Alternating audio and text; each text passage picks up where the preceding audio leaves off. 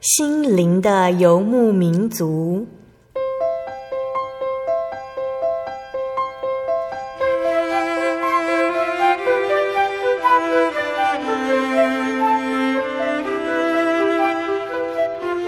在这个谁都不管谁的后现代社会里，每个人的心灵都是游牧民族。成长的过程就是寻找的过程。每一颗漂泊的心灵，其实都在寻找生命的绿洲。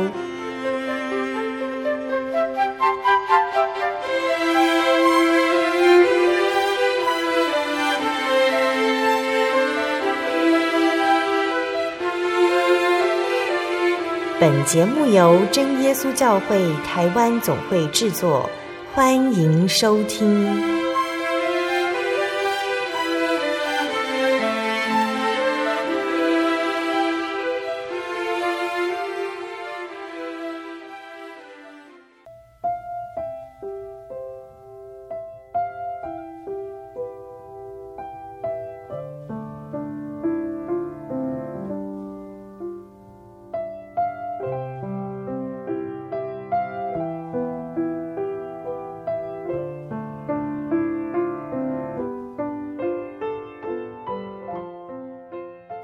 所在空中的听众朋友们，大家平安，欢迎收听今天的心灵的游牧民族节目。我是贝贝，大家这个星期过得愉快吗？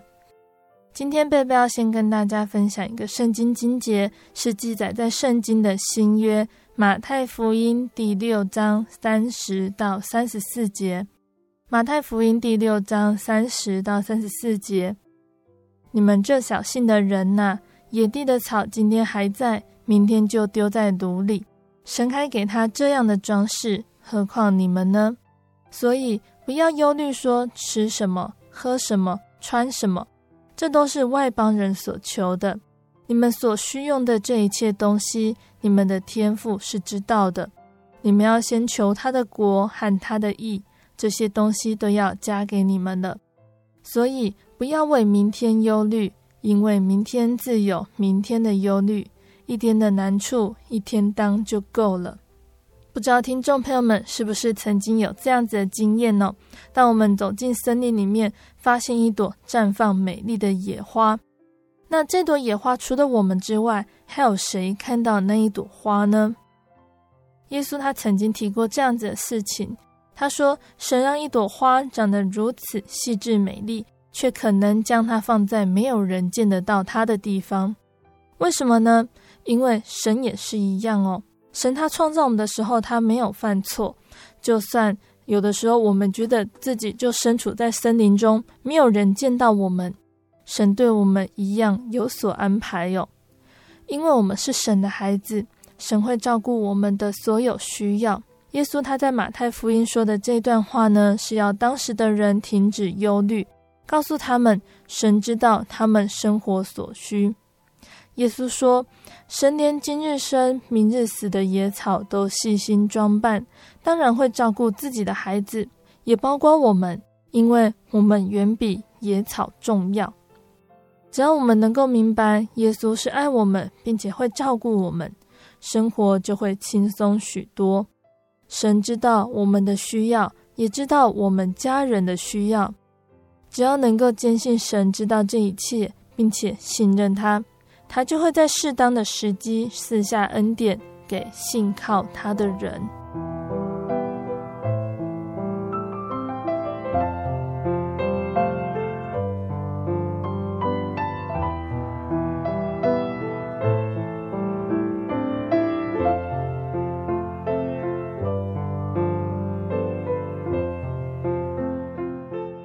今天要播出的节目是第一千零八集《生活咖啡馆》。绘本分享《小房子》。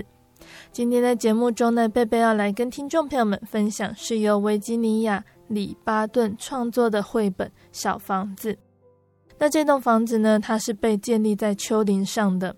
小房子每天站在丘陵上看风景，除了日月星辰和四季的变化之外呢，小房子还看到周围的景物。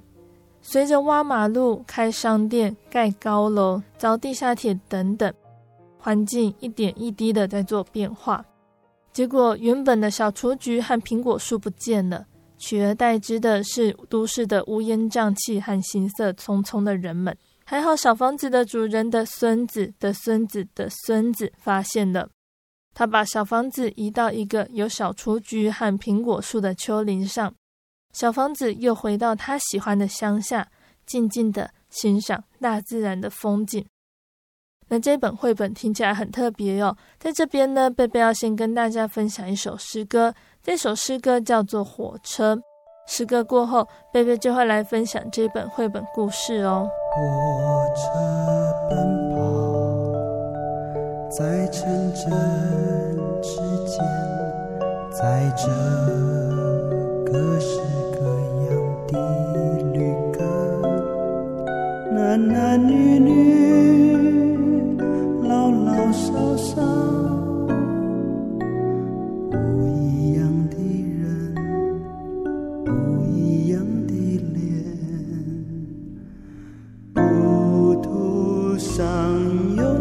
上车，有人下车，有人一路风顺，也有人满路波折。愁容满面，也有人总是快乐。但是耶稣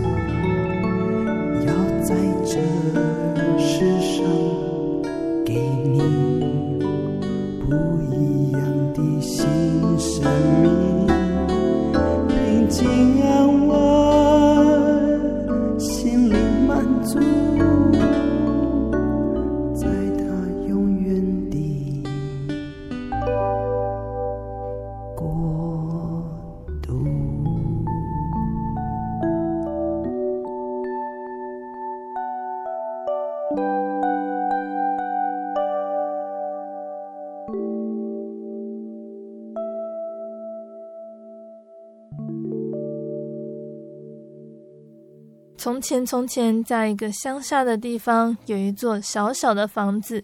这是一间小小的、漂亮的房子，而且非常的坚固。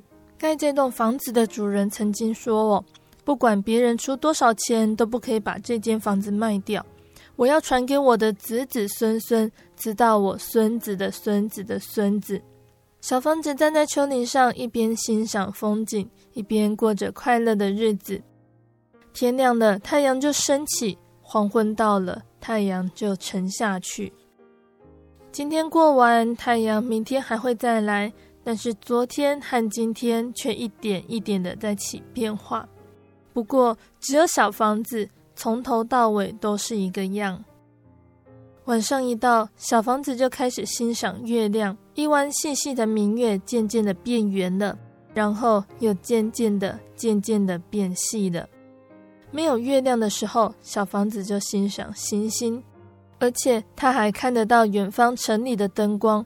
小房子想，城里到底是什么地方？住在城里，不知道是什么感觉啊！时间一分一秒的过去，小房子周围的景色也跟着起了变化。春天来了，白天变长，天气也变暖和了。小房子恨不得知更鸟们快快从南方飞来。田野的草变绿了，枝头上长满了嫩芽。苹果树的花开了，河边还有小孩在玩水。那再来呢？漫长的夏天也来了，在大太阳底下呢，小雏菊旁边的那些树都换上了绿色的新衣。丘陵上一片白茫茫的小雏菊，田野里的作物长好了，苹果也开始变红了。小房子还看到小朋友们在池里游泳。再来是秋天呢，秋天到了，放完暑假的小朋友们开始上学，白天变短了，晚上也变冷了，外头开始降霜，树叶都被染成金黄色、橘色或红色了。那才刚收割结束呢，又要开始摘苹果。小房子站在丘陵上，静静地看着这些景物。最后是冬天到了，晚上更长，白天更短了。房子四周一片雪白，小朋友们不是乘着雪橇，就是滑雪溜冰。一年一年就这样过去了，苹果树变老了，孩子们也都长大进城里去了。每到晚上，小房子就觉得城里的灯光比以前更近、更亮了。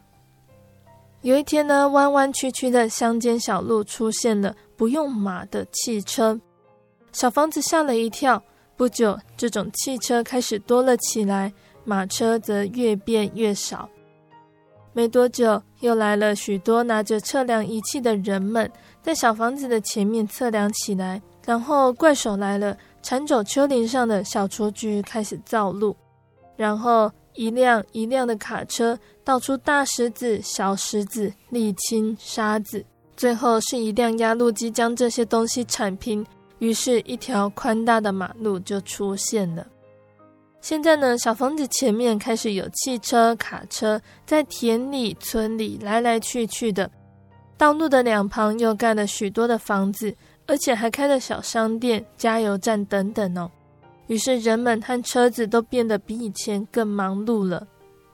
接着呢，稻田里面又陆陆续续的开了好几条路，小房子也被一大堆的房子、公寓、国民住宅、学校、商店、停车场等等包围住。现在已经没有人要住在小房子里了，也没有人要替他打扫，因为即使有人出钱，也不能把小房子卖掉。所以，小房子呢，只好每天乖乖的站在原位，东看西看。即使是晚上，小房子的四周也是不得安宁。从前看的城里的灯，现在变得好近好亮。小房子前面的路灯也都是整晚亮着。小房子心里想：这里已经变成城市了。但是小房子老是觉得城市实在不怎么讨他喜欢。城里既没有雏菊花开，也没有在夜里跳舞的苹果树。很快的，小房子的前面开始有电车在跑，即使是夜晚，还是有电车来来去去。每个人看起来都好忙好忙的样子，他们总是匆匆忙忙的赶来赶去。没多久，人们在小房子的前面架起了高架铁轨，火车在小房子的头顶上面来来去去。空气满是灰尘和油烟，火车一过，小房子就开始闹地震了。什么时候春夏秋冬来过，小房子都不知道了。现在的一年到头，每天都是一个样子。又过了不久，小房子的地底下开始有地下铁的火车在跑。小房子看不到地下铁，但是地面会震动，而且声音好大声。人们比以前更忙了。没有人注意到小房子，他们行色匆匆，根本没有人要看小房子一眼。又过了没多久，一群人把小房子周围的公寓、国民住宅全部都弄倒，然后开始在两旁挖起地下室。一边呢是地下三楼，一边是地下四楼。地下室挖好之后，人们又开始在上头架起大楼的钢架，钢架朝着天空一直延伸。盖好的大楼，一边是二十五层楼，一边是三十五楼。那这么一来呢，小房子只有在中午的时候才看得到太阳，晚上既看不到星星，也看不到月亮，因为城里面的灯火实在是太亮了。小房子开始觉得他不喜欢住在城里，所以每天晚上他都会梦见乡下，在乡下，小雏菊和苹果树都在月光下跳舞。小房子变得好伤心，好寂寞。它的油漆剥落了，看起来又脏又旧。它的窗子坏了，门也歪了。小房子变得一副穷酸样。不过，它的墙和屋顶还是和以前一样坚固。在某一个春天的早晨，一男一女带着小男孩、小女孩走过小房子前面。这个女人不像大家一样匆匆走过。他回过头来，一直看着这间破旧的小房子。原来他就是这一栋盖小房子的主人的孙子的孙子的孙子。她对她的丈夫说：“这间房子和奶奶小时候住的房子一模一样，但是那个房子在乡下，丘陵上有雏菊和苹果树啊。”经过调查之后，原来这间小房子就是奶奶住过的那一间房子。于是呢，他们就请搬家公司来帮忙把小房子搬走。搬家公司的人一看到小房子，就说这是一个很坚固的房子，要搬到哪里都没有问题。搬家公司的人用吊车将小房子吊起来，并且用车子把小房子拖走。所有的行人、车子都停下来，目送小房子渐渐离去。小房子最开始以为搬家好可怕，但是他很快就习惯了，而且觉得很好玩。他们摇摇摆摆地经过了大路和小路，等晃到了乡下以后，小房子看到绿色的草，听到小鸟的叫声，他不再感到伤心了。车子载着小房子到处转，就是找不到合适的地方。最后，大家在草原的正中间呢，发现了一个小小的丘陵，而且旁边还有好几棵苹果树。这个孙子的孙子的孙子说：“太好了，这个地方太棒了。”小房子呢，也偷偷的说：“这个地方很好。”于是，大家在丘陵上挖了个地下室，然后慢慢的把小房子移到上头，窗子、门都修好了。外墙也涂上了和以前一样的漂亮粉红色。站在新的丘陵上，小房子高兴地笑了。小房子可以再见到太阳、月亮和星星，而且它还可以按着次序欣赏春夏秋冬的来临。小房子现在又有人住在里面了，又有人来照顾它了。小房子再也不想知道城里的事了。小房子再也不想住在城里了。小房子的头顶上有星星出来了，一弯新月也出来了。现在是春天，乡下四处都好安静。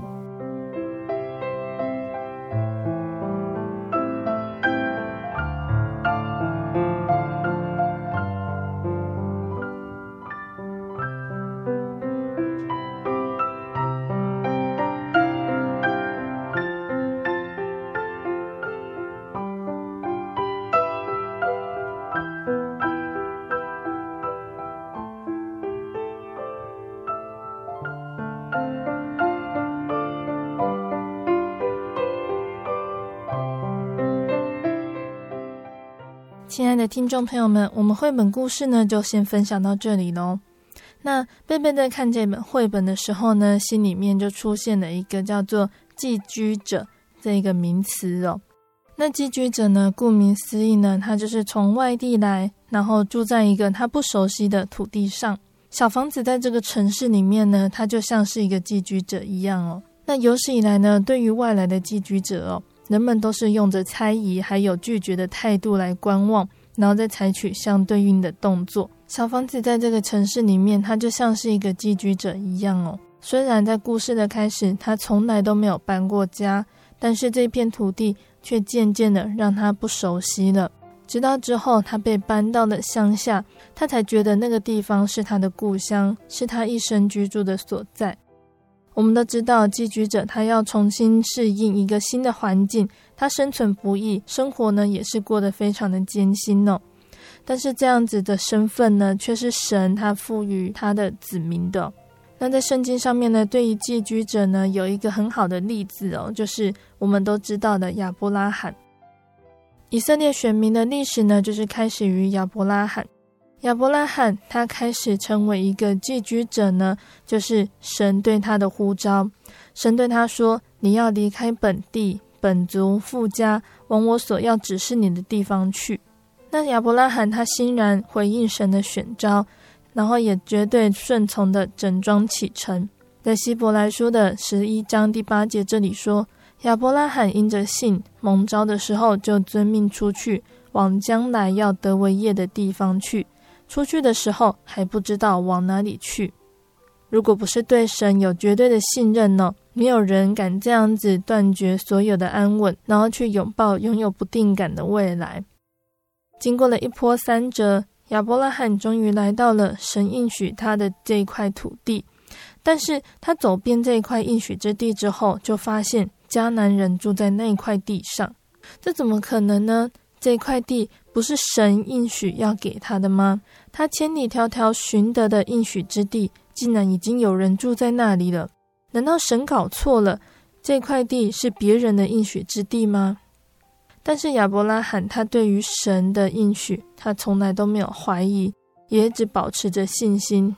后来亚伯拉罕还是在迦南地定居了，但是对于这块土地，亚伯拉罕他的认知呢，仍然他是一个外人，是寄居的。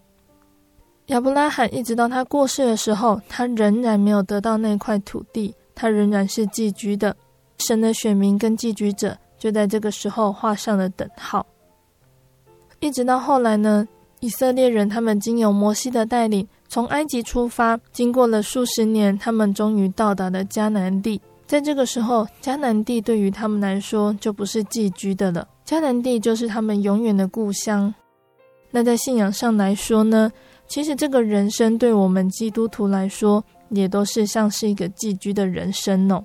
在这个世界上呢，我们以前呢是在幽暗的辖制之下。现在却是在光明中的行事为人，以前也跟随着世俗奔走放荡无度的道，正如保罗他所说的，那时你们在其中行事为人，随从今生的风俗，顺服空中掌权者的首领，就是现在在悖逆之子心中运行的邪灵。我们从前也是无知悖逆，受迷惑，服侍各样私欲和眼乐，常存恶毒嫉妒的心。是可恨的，又是彼此相恨的。直到时候满足了，到了神我们救主的恩慈和他向人所施的慈爱显明的时候，他便救了我们。原本呢，我们这一批本来也是可恨，又是彼此相恨的旧人。因为神的爱，我们归回神的家，成为新造的人。但因为这个世界是魔鬼所掌握的。在这个世界上充满了许多罪恶的事情，那基督徒呢，又要学习像耶稣的形象，活在这个世界上，神的选民呢，就成为世界上的陌生人跟寄居者。世界上的记恨对于选民来说无可避免的，它就成了苦难的逼迫。因着从世界而来的苦难，神的选民在忍受的时候，使他们更能够时刻盼望永恒的富家，就是那永存在天上的产业。面对着富家无以伦比的永恒荣耀，耶稣在世上的时候呢，他也曾经受到的苦难，因为他要用自己的血叫百姓成圣，也就在城门外受苦。耶稣在世上受的苦难，甚至被钉在十字架上，耶稣能够轻看羞辱，忍受十字架的苦难，最主要的原因呢，是因为他看见了那摆在前面的喜乐。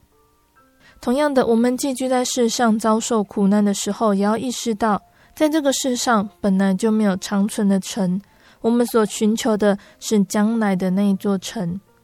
如果我们仍丧失了这个见识跟盼望，它将胜不过苦难。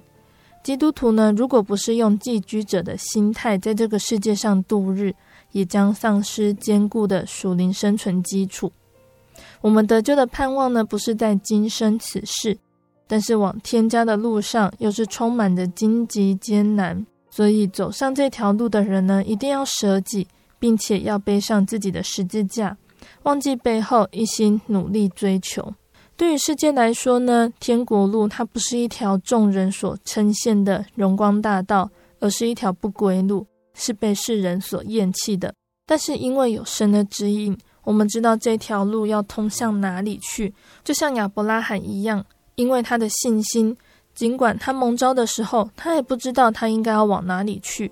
他因着信，就在那一块应许的迦南地做客。因为亚伯拉罕他等候的那座城呢，是有根基的城，就是神所经营、所建造的。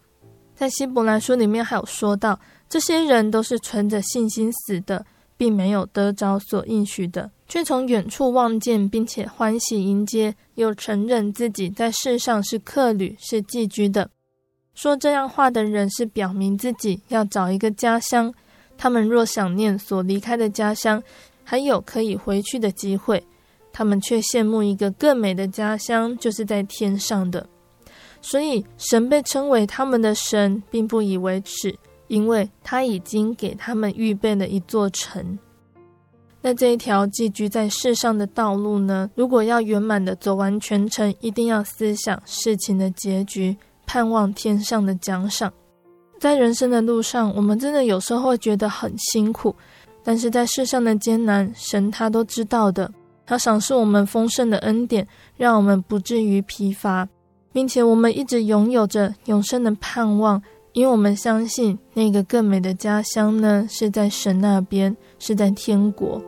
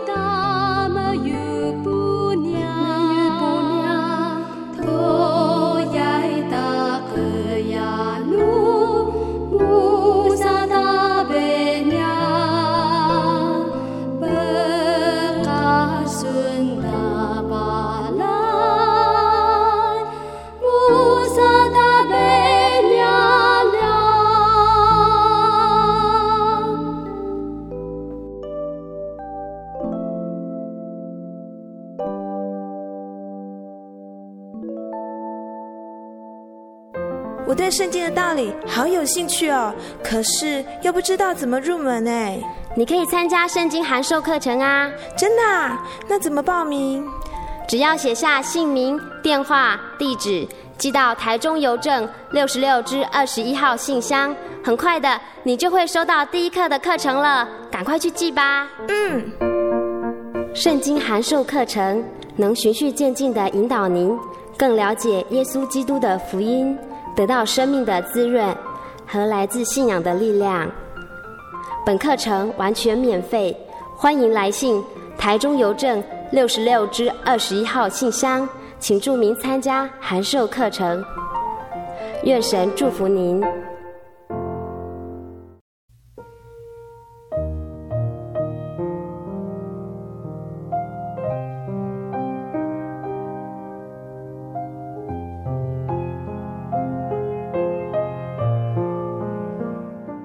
亲爱的听众朋友们，欢迎回到我们的心灵的游牧民族，我是贝贝。今天播出的节目是第一千零八集《生活咖啡馆》绘本分享《小房子》。节目的上半段呢，贝贝跟听众朋友们分享了一本叫做《小房子》的绘本。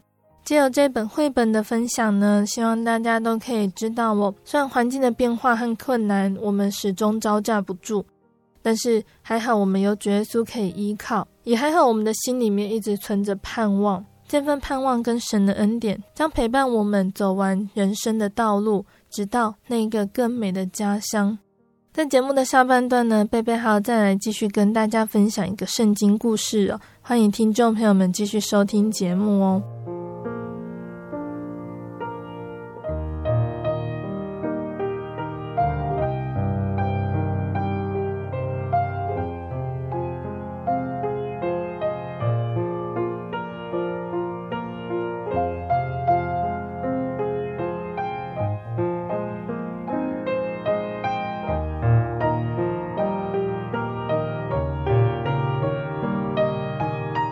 亲爱的听众朋友们，在下半段的节目中呢，贝贝要带来分享一个圣经故事哦。在去年呢，我们花了好几个月说到摩西带领以色列百姓离开埃及的故事，让大家都知道了耶和华真神的名和荣耀远远胜过了埃及的神明。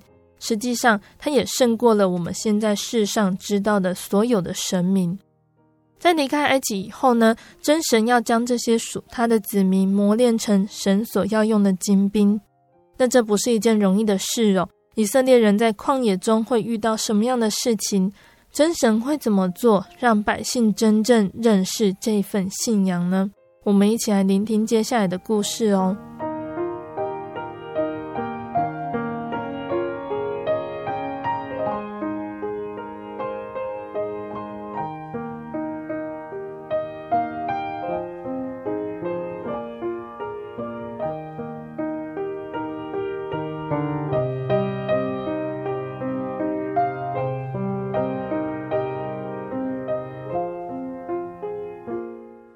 离埃及的紧张情绪呢，终已告一个段落。以色列人已经不会再见到恶待他们的埃及人了。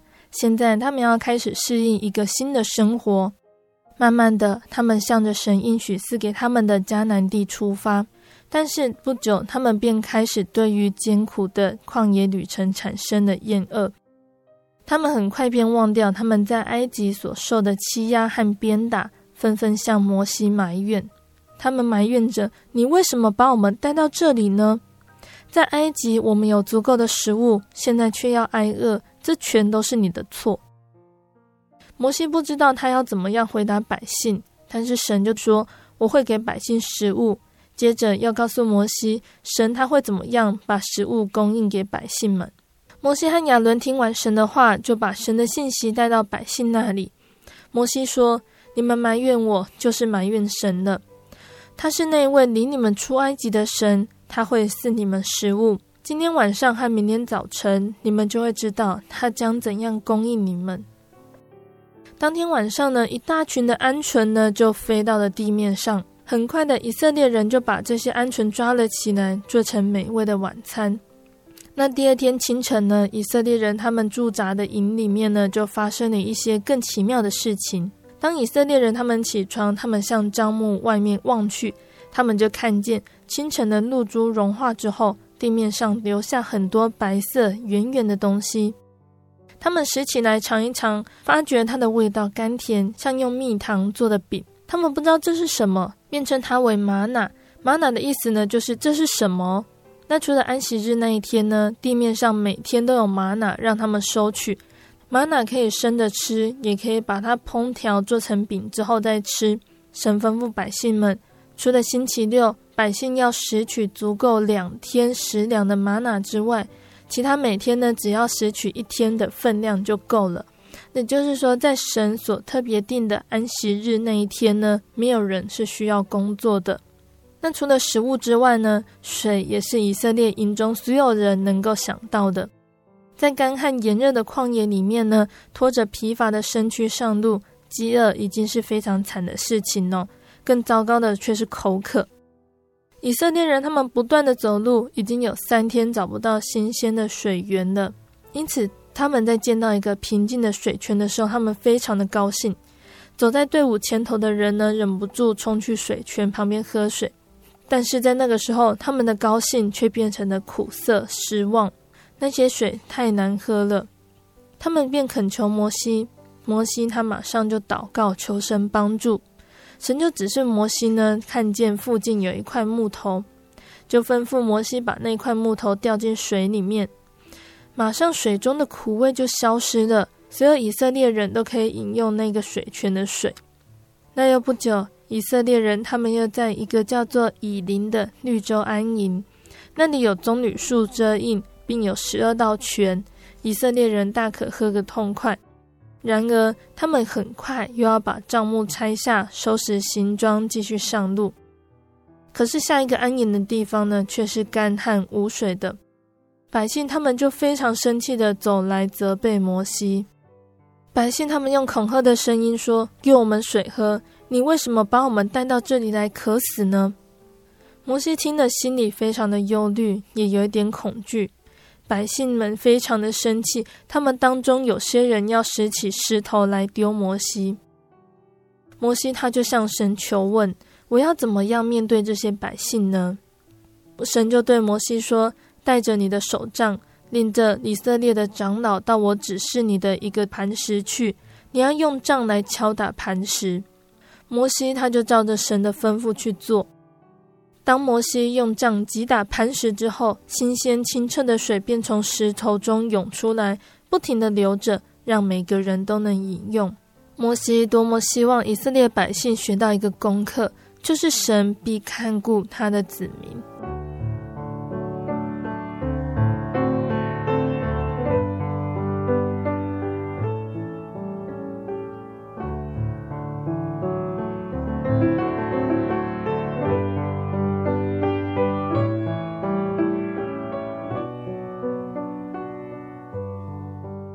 亲爱的听众朋友们，我们的故事就先分享到这里喽。神借着摩西的手搭救在埃及受苦四百年的以色列人，一直到他们能够完全脱离埃及的辖管，在旷野的磨练。其实这些故事都有相当丰富的教训在里面。贝贝接下来就来跟大家一起分享。水对人来说是非常重要的。而神的话语对于信仰来说，它就像水一样，它可以滋润我们干涸的心田。从神而来属灵的能力，他的话语浇灌，使逐渐软弱的我们再次重新得力。立志为主，愿意舍弃世人追求的好处，愿意改变自己忙碌的生活，愿意将自己全然交托在他手中。当以色列人他们经历了一场又一场的征战，借着神的大能得胜，众人高声赞美，吟唱凯旋诗歌。神是我的力量，是我的拯救，我的诗歌是我的神。但是他们走了三天的旷野路，找不到水，一直到了马拉，找到的呢却是难以下咽的苦水。众人就发怨言，人是多么的软弱哦，不堪困境的磨练。神在这个时候听到了百姓的呼求，显出慈爱，把苦水变甜了。而在另一次百姓埋怨没有水喝的时候，神就叫摩西去击打磐石，磐石中就涌出可以喝的水。神其实没有应许天色常蓝，也没有应许一定会应允我们所求的。但是神的应许，他说他不会丢下我们，也不会撇弃我们。神他必永远与我们同在。我们属神的子民呢，有的时候会遭遇世人眼中的祸患，却常常伴随着神所赐的福气。虽然在患难病痛中呢，心里却是安宁、是满足、是喜乐的。基督徒的人生观呢，是定睛在神，神的意念高过人的意念，在乎的是神怎么看待。如果是神，他会怎么做呢？耶稣说：“有福的人是贫穷的人。”物质缺乏，谦卑虚己，仰望从神而来的宝足，因此天国是他们的。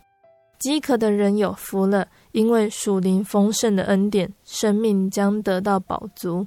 哀哭的人有福了，因为必蒙神的安慰而喜乐。然而贫穷、饥渴、哀哭，都是我们人所不愿意遭遇的，避之唯恐不及的。反而，耶稣说有祸的，却是人们积极所追求的富足、饱足、喜乐、受人推崇的好名声哦。只要我们撇弃局限的旧想法，不去在意别人的眼光，心意更新，就能够体验到，在哥林多后书第六章第十节说的：似乎忧愁，却是常常快乐的；似乎贫穷，却是叫许多人富足的。似乎一无所有，却是样样都有的。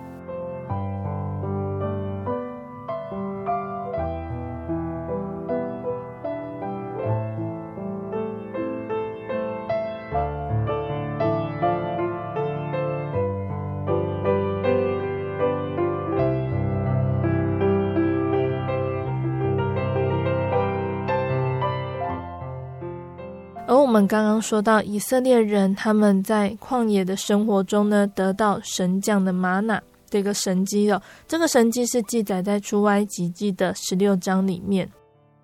那个时候呢，是发生在以色列百姓他们出埃及后的第二个月的十五日，地点是在一个叫做寻的旷野。在神借由摩西分开红海，让以色列百姓通行，逃离埃及追兵这个大神迹哦，之后不过几天而已哦。以色列百姓他们先是在马拉这个地方，因为没有水喝，向摩西发怨言。不过之后又再度因为肚子饿而抱怨连连，说了冒犯神还有神的工人的言语哦。然而摩西亚伦在神的指示下，却对百姓说。晚上，你们要知道，是耶和华将你们从埃及地领出来的。早晨，你们要看见耶和华的荣耀。于是呢，食物就从天降下；晚上呢，天上飞来鹌鹑；早晨，地上有玛瑙，供应以色列百姓身体所需的。而这个从天而降的宝贵玛瑙呢，根据出埃及记的十六章前后文的描述，我至少有几个意义。第一个意义呢，是神了解人肉体的需要。那神赐予恩典的方式哦，不仅是超乎人的想象，并且能够丰富满足每个个体不同的需求。那十六章十七节描写呢，以色列百姓晨间拾取吗哪，有多收的，有少收的。多收的也没有余，少收的也没有缺。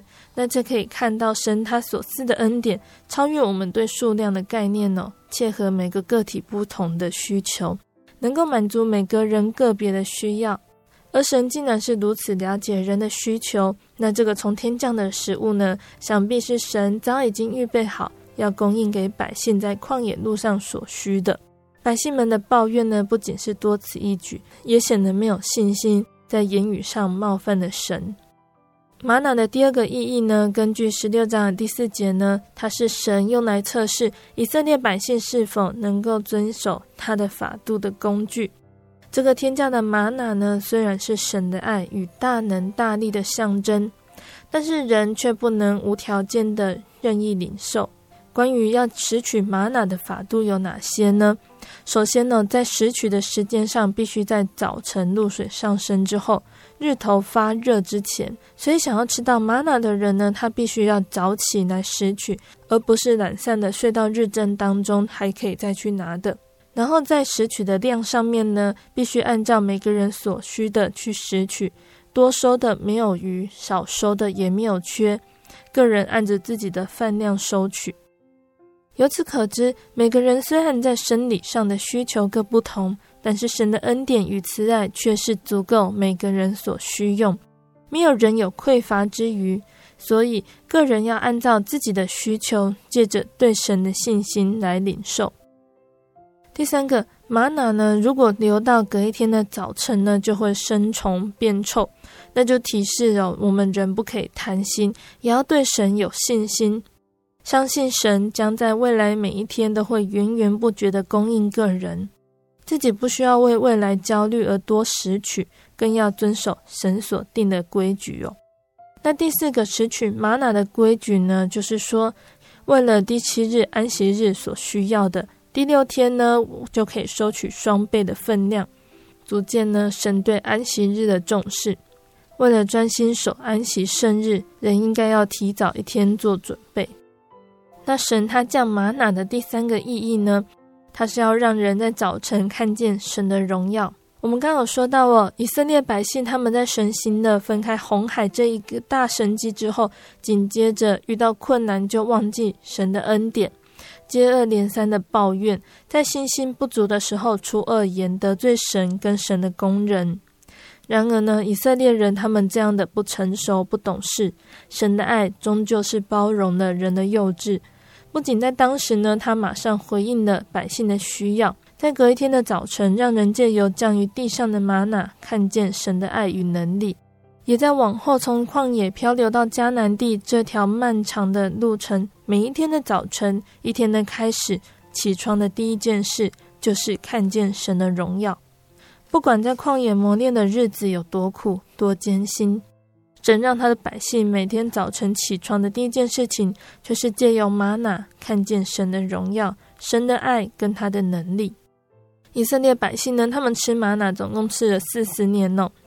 然而在这往后的四十年中的每一天，百姓清晨一看见天降的玛娜，是不是能够持续借由口中咀嚼的宝贵天粮来思想神的大能大爱而感动过每一天？还是最终因为习以为常而忘记神的恩典常在，不离不弃呢？神的慈爱跟恩典，在以前呢是借由吗哪，让以色列人每天早晨见到神的荣耀。那在我们现在呢，神仍然持续给我们属灵的吗哪，满足我们的需要，让我们能够常见神的荣耀，让我们在神赐的恩典中平安度过。遇到困难呢，也能够以平稳安静的心来从容面对。我们今天所领受的玛瑙呢，就像是我们阅读圣经、咀嚼神的话语，又在祷告中领受圣灵带来的感动。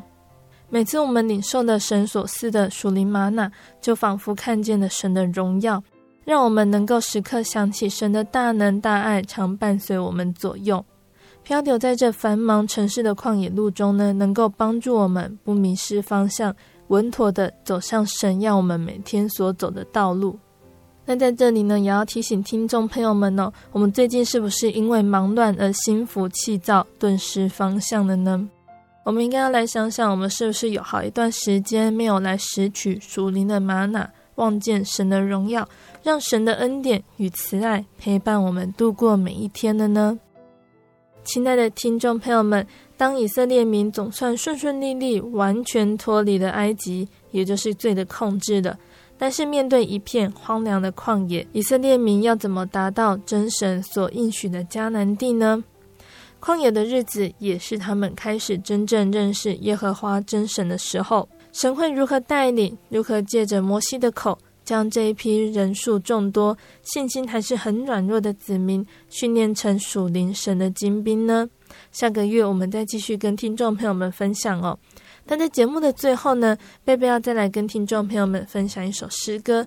这首诗歌叫做《假如我有一双鞋》。没有鞋穿的日子，那是阿爸的无奈，生活的悲哀。没有鞋穿的日子，脚底流的是血，心中淌的是泪。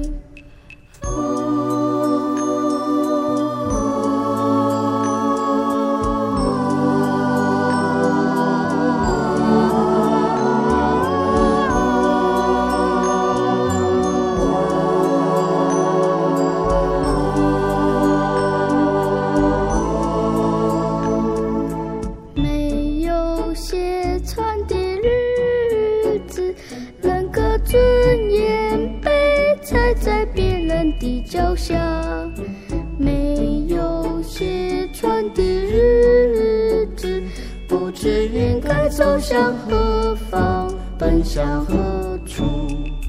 他给我一双鞋，让我站在他的殿，不再窘迫，不再卑微，再不流泪。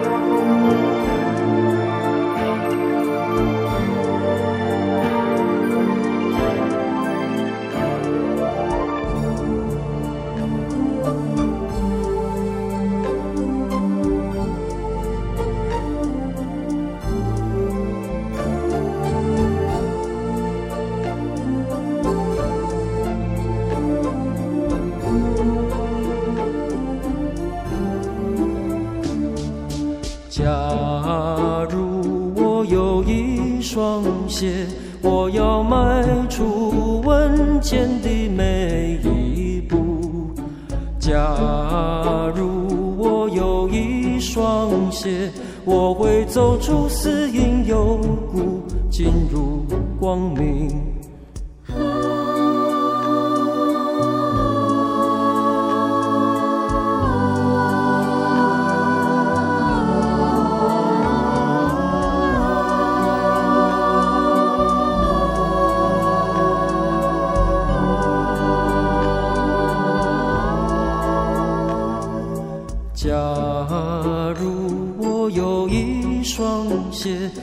在走失在熙熙攘攘人群中。假如我有一双鞋，我会挺立在风中，伫立在雨里。他给我一双鞋，让我站在不再窘迫，不再卑微，没有无奈，也再不流泪。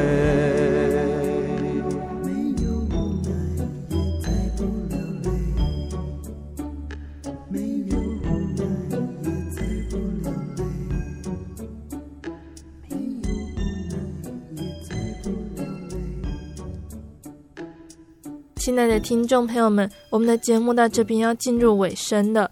如果你喜欢今天的节目，欢迎来信索取节目 CD。如果你在收听节目之后，想要更了解真耶稣教会和圣经道理，欢迎来信索取圣经函授课程。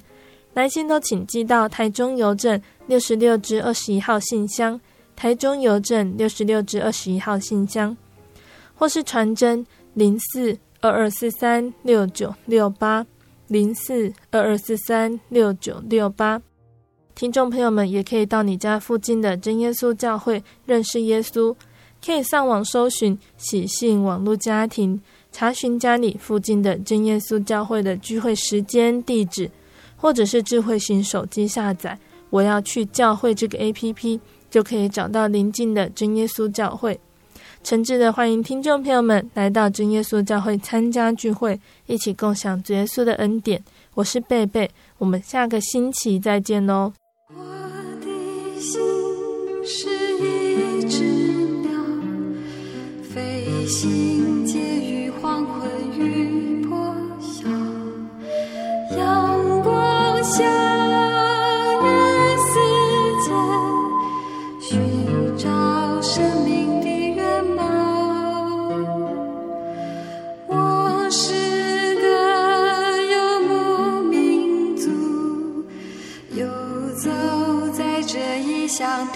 笑。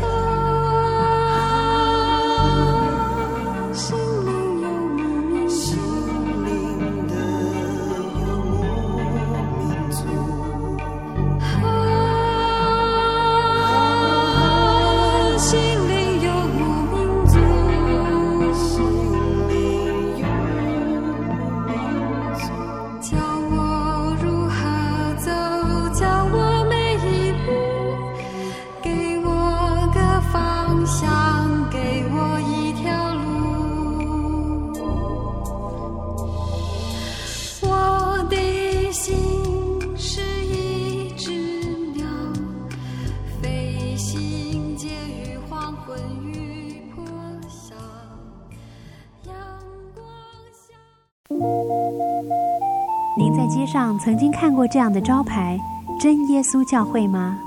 也许您很想，但是却不好意思进来看看。其实我们真的非常欢迎您。